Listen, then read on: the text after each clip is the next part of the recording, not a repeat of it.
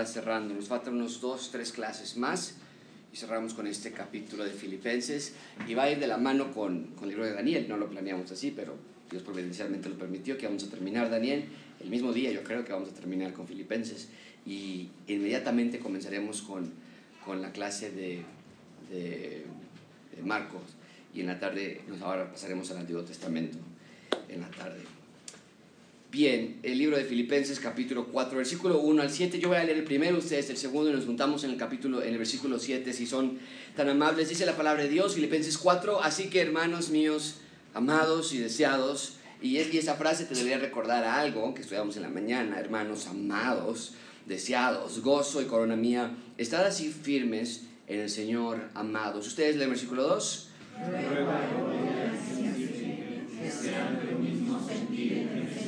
Asimismo te ruego también a ti, compañero fiel, que ayudes a estas que combatieron juntamente conmigo en el Evangelio, con Clemente también y los demás colabora- colaboradores míos, cuyos nombres están en el libro de la vida.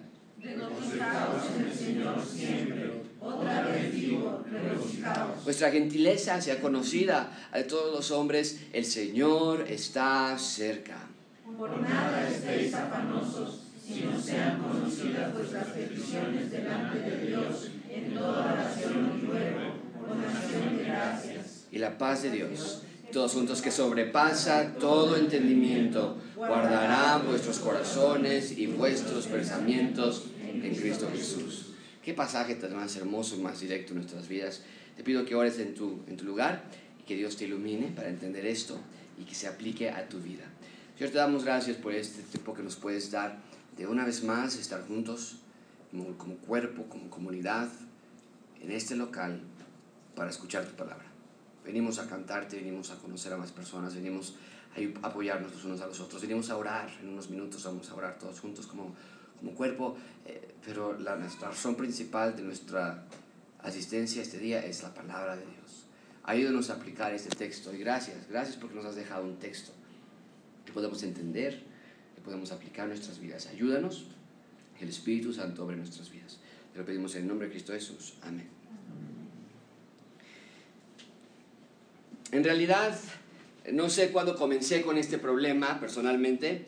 Yo recuerdo que de chico nunca me afectaron las alturas, pero más recientemente he desarrollado un terrible respeto por las alturas. Cada vez que vamos a Six Flags, este problema se presenta persistentemente. Mis hijos me preguntan, ¿te subes a ese? No. ¿Te subes a ese? Tampoco. ¿Te subes a ese? No. Cualquier clase de juego que tenga que ver con las alturas me trae intranquilidad. Hace algunos meses, por cuestión de querer romper la rutina, nos subimos a este juego. En realidad, no hay absolutamente nada de peligroso. No hay nada de rápido, no hay nada de aterrador. Pero yo, en cuanto cerramos la puerta, simplemente no me sentía con paz. No recuerdo cuántas veces dio vuelta esa cosa, pero yo sentí que era una eternidad. La góndola como tal no está cerrada y se mueve cuando las personas, las personas se mueven. Santiago y Nataña se asomaban y, y dices, mira, mira papá, si no te muevas, no te muevas, nadie se mueva, nada más esperen a que se abra otra vez. El hecho de que la góndola no estaba cerrada me hacía a mí sentir extremadamente seguro. Inseguro, perdón, ahora, no me sucede esto en todos los lugares. Hay cosas que hago en las alturas que me tienen sin cuidado. Por ejemplo, vuelo sin problema alguno. Subo a la torre latino feliz de la vida. me asomo de la punta de la torre sin dificultad alguna.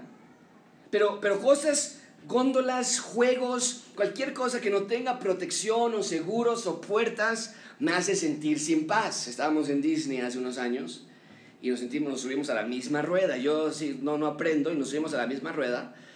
Y cuando estábamos arriba, en la punta más alta, ahora la, la, la, góndola, la, rueda de, de, Disney es muchísimo más grande, nos subimos y estábamos en la punta, el juego se atoró.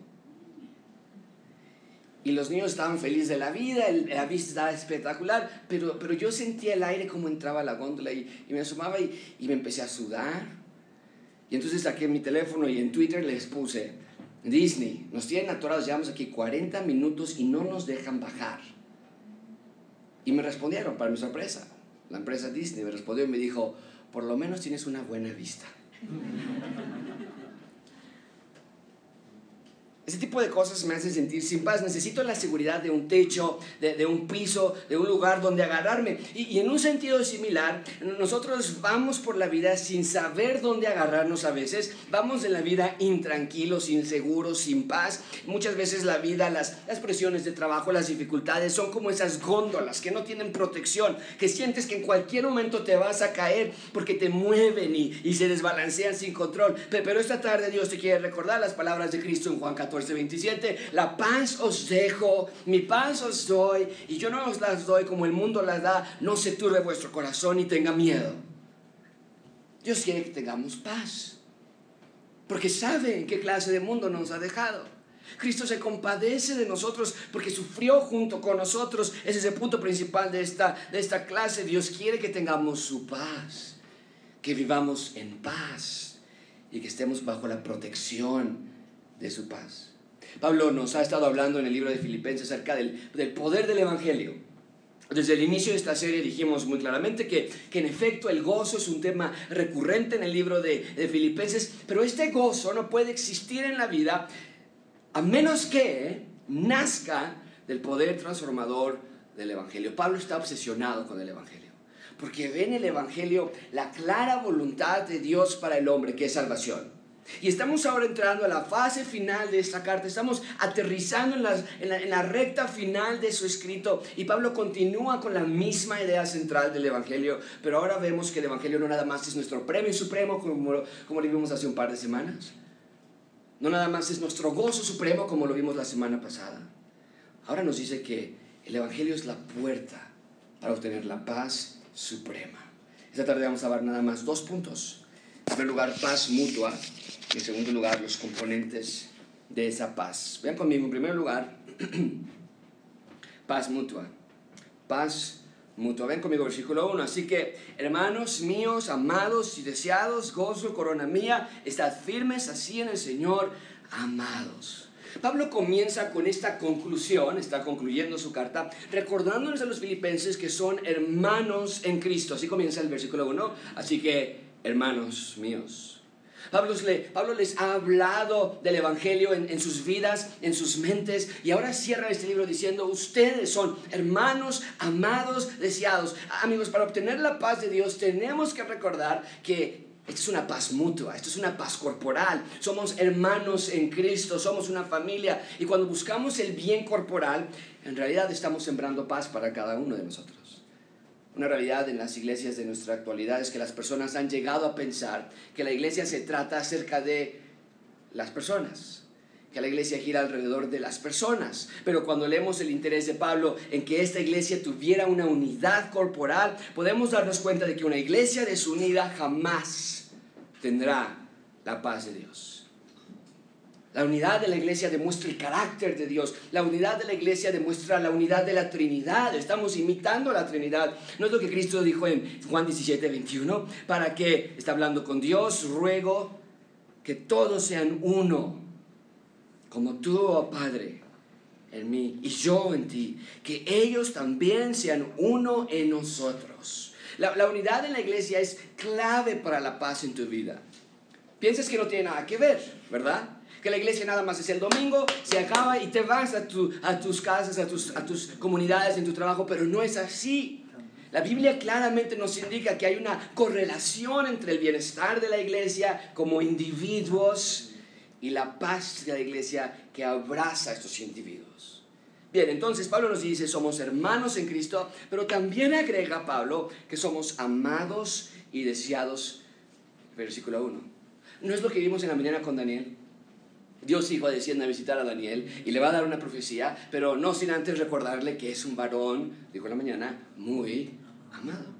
Y es muy parecido a lo que está haciendo Pablo aquí. Iglesia de Filipo, tengan paz en el Señor, pero antes de decirles cómo, les recuerdo que ustedes son muy amados y muy deseados de parte de Dios. Y la pregunta que tenemos que hacernos es, ¿qué puede ver Dios en mí para amarme y desearme de esa manera? La respuesta es muy simple, nada. No hay nada que haga a Dios desearme. Pero la verdad es que lo hace. Dios me ama y me ama de manera incondicional. Dios me ama como nadie antes me ha amado y Dios quiere estar conmigo y que yo esté con Él. E-, ese es el misterio del Evangelio y Pablo comienza recordándoles esa poderosa verdad. Así que gracias abundante, permíteme recordarte esa verdad. Eres amado, eres deseado por el Dios creador del universo. No te puedes sentir solo, no te puedes sentir abandonado por todos. No te puedes no puedes decir que no tienes amigos, porque en Dios encuentras la fuente de amor verdadero y la reserva de amistad que jamás vas a encontrar en una persona. Entonces, somos hermanos, amados, deseados, y Pablo nos dice que esta verdad nos va a entender nos, va, nos, va, nos, va a, nos hará entender que no tenemos algo mejor que hacer más que estar firmes en el Señor. Estar firmes en el Señor, versículo 1, quiere decir que guardamos sus mandamientos, quiere decir que confesamos nuestros pecados, vivimos una vida transparente. Estar firme en el Señor quiere decir ser como Cristo, quiere decir leer mi Biblia, quiere decir que la meditas, quiere decir que eres perfecto. No, no, no, no. El creyente no es perfecto. El creyente no es creyente porque no peca, el creyente es creyente porque ha sido perdonado. Así que déjame decirlo una vez más. El creyente no es perfecto, cae, se ensucia, regresa al vómito, como dice Proverbios. Pero Dios lo limpia fielmente cuando confiesa su pecado. No es un pase para pecar cuantas veces quieras, el verdadero creyente le duele pecar, el verdadero creyente comienza a, desarrollar una, una falta de apetito por las cosas del mundo. El verdadero creyente no le gusta pecar, pero invariablemente caeremos y Dios nos dice, yo perdono. Bien, entonces, ya que Pablo deja esa verdad en claro, ahora habla de un caso en particular. Hay paz entre los hermanos, somos hermanos deseados, amados, y, y, y Pablo nos habla de un ejemplo que no están haciendo esa clase de paz mutua en la iglesia. Ven conmigo, versículo 2. Le pido a dos mujeres, a Evodia y a Sintique, que sean de un mismo sentido en el Señor. Las mujeres han siempre tenido un importante lugar en la iglesia. Al inicio había más mujeres que creían en Cristo que los hombres. Y, y ellas se volvieron en piezas fundamentales para el desarrollo de la iglesia. Incluso esta iglesia, Filipos, estuvo en una casa de Lidia, de una mujer. Y ellas comenzaron a desarrollarse y esto continúa siendo verdad en nuestra actualidad. En general, la demografía es que hay más mujeres que creen en Cristo que hay hombres. Y esa era la misma manera en ese entonces. Sin embargo, como pecadores que todos somos, a veces nos cuesta estar en unidad. Y Pablo está pidiendo que estas dos mujeres regresen a la unidad en Cristo. Y las nombra abiertamente para que se lea en público. Evodia y Sintique. Calma. Unidad regrese. Pero noten, Pablo no dice que sean flexibles, no dice ruego a Evodia y a Sintique que se pongan de acuerdo o que una ceda o que ambas están mal, sino que Pablo recurre al estándar más alto de unidad que es en el Señor y esto es de suma importancia porque vemos el corazón del Señor que quiere que seamos uno. Así que amigos, no permitamos que nuestra iglesia, gracia abundante, haya división. La iglesia está creciendo, lo mencioné esta mañana. Entre más la iglesia crezca, entre más tengamos compañerismo, entre más sirvamos en equipos de trabajo, entre más vayamos a comunidades misionales, más vamos a conocernos. Y habrá más oportunidad para Satanás de sembrar semillas de división en los corazones de las personas. Así que no lo permitamos, sino que seamos uno en el Señor. Nuestros ojos no están, los, no están en lo que otros hacen o en lo que otros dicen o en lo que otros piensan, sino que nuestros ojos están puestos en Cristo, en, en el Señor. Cuando vemos la manera en la que nos perdonó, no tendrás razón alguna para que haya división en nuestras comunidades. Bien, entonces Pablo pide a este miembro de esta iglesia que, que le ayude, que, que, sean que sean, estén en unidad y acude a un individuo, no lo nombra, pero acude a un individuo para que él se encargue de traer estas dos mujeres. Vean conmigo el versículo 3, te ruego también a ti, compañero fiel que ayudes a estas que combatieron juntamente conmigo en el Evangelio, con Clemente también y los demás colaboradores míos cuyos nombres están en el libro de la vida. No sabemos quién es esta persona a la que Pablo está hablando, pero es una persona que, tenía el mismo sentir que Pablo, unidad. Y, noten lo que el versículo sí dice, no nos dice su nombre, pero sí nos dice que, que, que hicieron ellas, ellas combatieron conmigo juntamente en el ¿qué? Evangelio. Al final estamos en el mismo equipo, dice Pablo. Y si Cristo ya es rey y ya ganó la batalla contra el pecado, entonces ¿por qué ha de haber divisiones en nuestro equipo? Esa es la pregunta. Si, si, eres, si es un creyente verdadero, entonces eh, está en el mismo equipo que tú. Dios la rescató con la misma cantidad de muerte del Señor Jesucristo. Sigan adelante, combatan juntas en el Evangelio. Vean que la cruz sea exaltada, vean que Dios sea glorificado, vean que el Espíritu Santo obre en sus vidas. Vean que la unidad de la iglesia continúe en expansión y dejen sus preferencias y trivialidades de lado, porque todos nuestros nombres están escritos en el mismo libro de la vida. Así que, gracias abundante, guardemos nuestros corazones contra el veneno de Satanás, pongamos puertas y ventanas y seguros lo que tengamos que hacer con tal de que Satanás no tenga entrada a nuestra vida y que no siembre semillas de envidia y de división y de murmuración en nuestra iglesia. Si hay algo verdaderamente importante que ven en la iglesia o en otros, háblalo con las personas pertinentes y busca solución. Pero en la mayoría de los casos, Estamos rascando donde no nos corresponde. Dejen que el Espíritu Santo obre en la vida de esa persona. Lo que tú jamás vas a poder hacer, solamente lo puede hacer Dios. Y hay veces que las personas se pasan quejándose del pecado de otros, cuando en realidad no nos corresponde. Claro, hay casos de disciplina bíblica, pero, pero en otros casos es simple actitud fariseica, que piensas que él es un super pecador, porque nadie va y nadie le dice, y la respuesta es, el Espíritu convence de pecado, no nosotros, no nosotros. Ahora, si ves que alguien está haciendo mal, está pecando, por favor, claro, con amor le decimos, siempre mirando nuestra actitud y nuestra propia viga que tenemos en nuestros propios ojos, pero si esa persona persiste en ese pecado, no lo tomes personal. Si alguien no hace las cosas como tú, permite la flexibilidad del Evangelio, tal vez eres tú el que tiene que cambiar. Bien, ahí tenemos entonces la paz mutua que, que, que, Pablo está ofreciendo, que Pablo está diciendo. Dice, quieren paz, entonces sean uno en Cristo, busquen la paz mutua. En segundo lugar, eh, conmigo, los componentes de esa paz. Los componentes de esa paz. Dice versículo 4, regocijaos en el Señor siempre. Otra vez digo, regocijaos. Cuando tenemos paz en Cristo, podemos, solamente entonces podemos regocijarnos. La, la idea de este texto es muy simple. Sean felices a pesar de todo.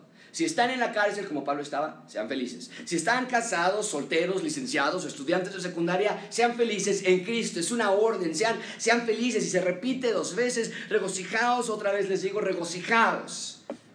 El ser humano de manera natural quiere ser feliz. El ser humano busca en donde no puede encontrar felicidad realmente. Y lo que Dios está diciendo es, yo fui el que puse en ustedes el deseo de ser felices.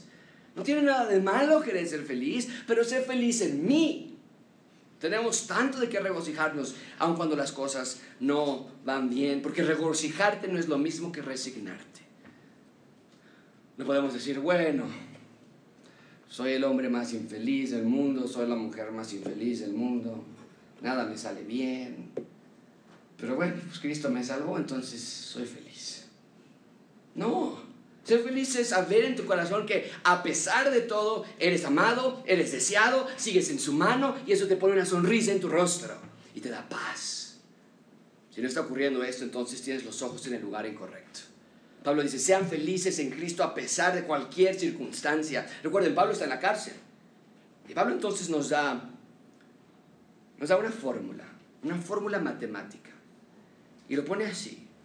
Problemas más dificultades, más pecado, más tristeza, más muerte, más, más eh, enfermedad, más corrupción, más lo que quieras poner. Todo eso súmalo. Todo eso súmalo si quieres. Y después agrega a Cristo y te va a dar felicidad.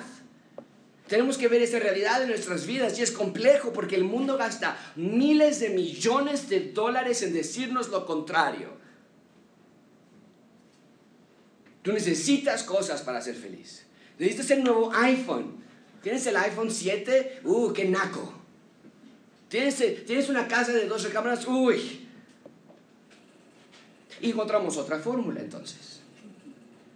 El mundo nos dice victorias, más dinero, más carrera, más éxito, más bienes, más salud, más todo lo que te puedas imaginar. Súmalo todo. El total de ese, de todos esos términos. Pero quítale a Cristo. Y vas a tener vacío en tu vida. ¿Por porque nuestra identidad está en Cristo, porque nuestra felicidad se encuentra en su perfección, no en, no en nada aquí en la tierra. Ahora, eso no quiere decir que no estamos contentos cuando Dios provee.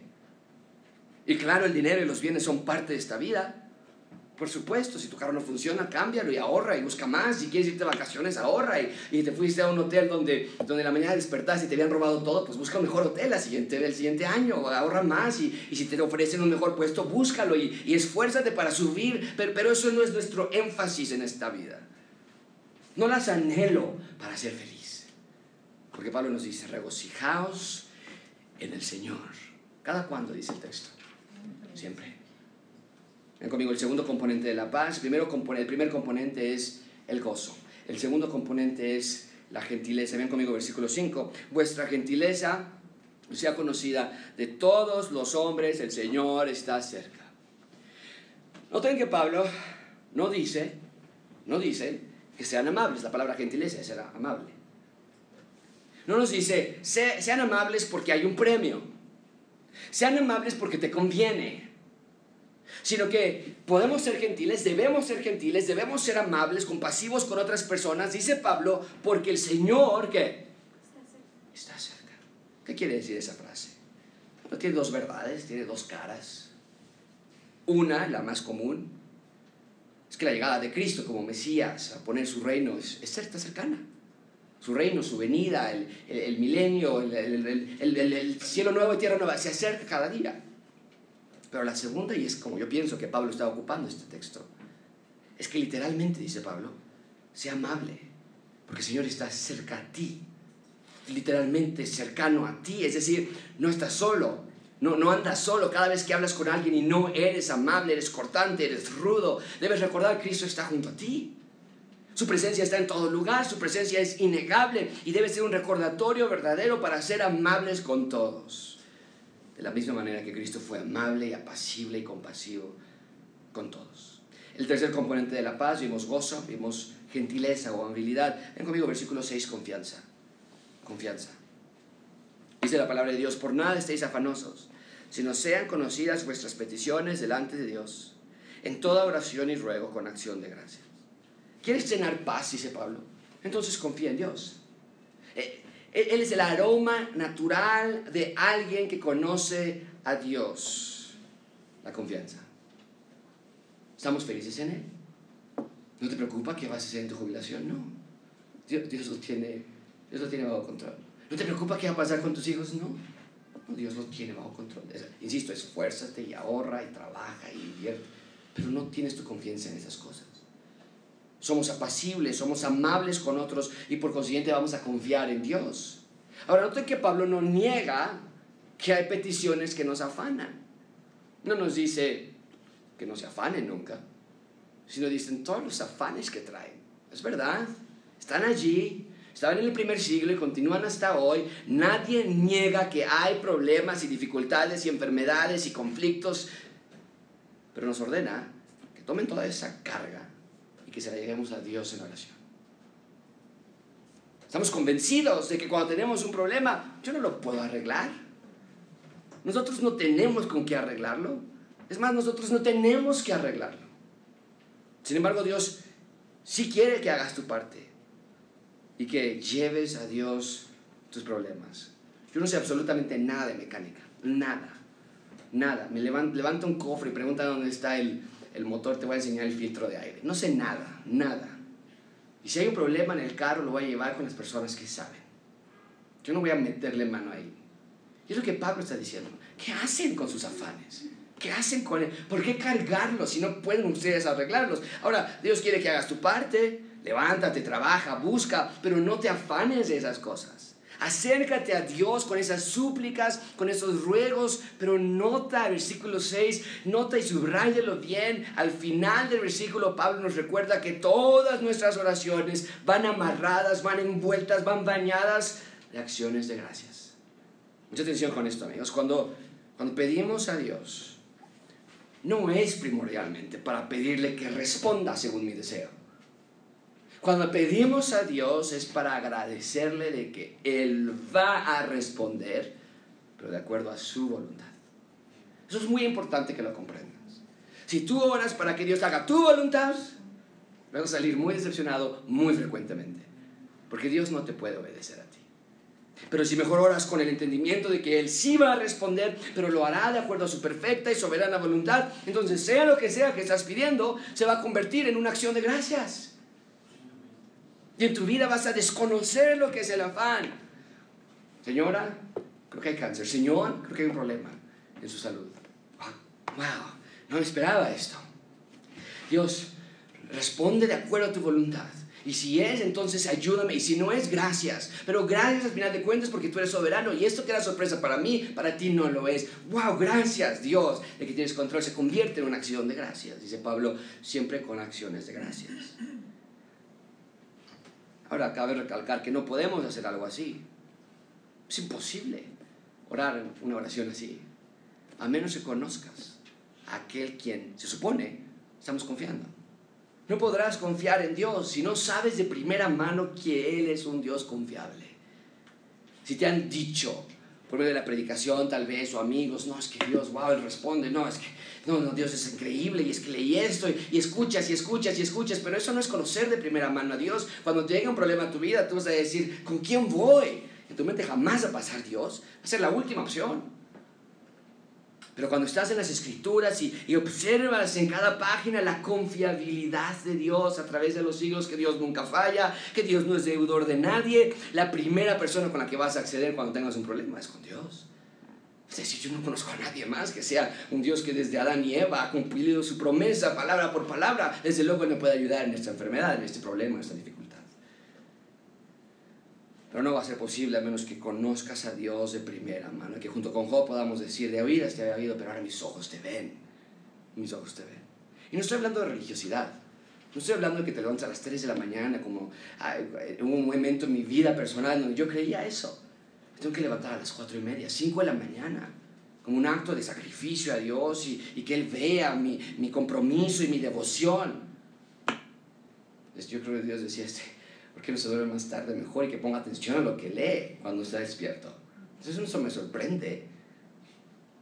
Pero, pero hay una, una corriente en nuestras mentes que llegamos a pensar que podemos hacerle mano de puerco a Dios y, y eso no es así. No, no, no podemos hacer que Dios haga nuestra voluntad, más bien nosotros debemos confiar en la suya. Vean conmigo entonces la cuarta elemento de la, de la, de la paz. Vimos gozo, vimos gentileza, vimos confianza en Dios Ven conmigo finalmente con la protección que Él nos va a dar. Y la paz de Dios, que sobrepasa todo entendimiento. Es imposible entender a veces la paz de Dios. Va a guardar sus corazones y va a guardar sus pensamientos en Cristo Jesús. Jeremías nos dice que no hay nada más engañoso sobre todas las cosas que el corazón. Y todos sabemos, si eres un ser humano, tienes vida, que tus pensamientos es el verdadero campo de batalla de un creyente. Satanás nos ataca por aquí. Y Satanás nos ataca por nuestro corazón. Nuestro corazón quiere cosas que son engañosas y nuestra mente es atacada por Satanás. Cristo lo dijo así en Lucas 6:45. El hombre bueno del buen tesoro de su corazón saca lo bueno. El hombre malo del mal tesoro de su corazón saca lo malo porque de la abundancia del corazón habla la boca. El corazón.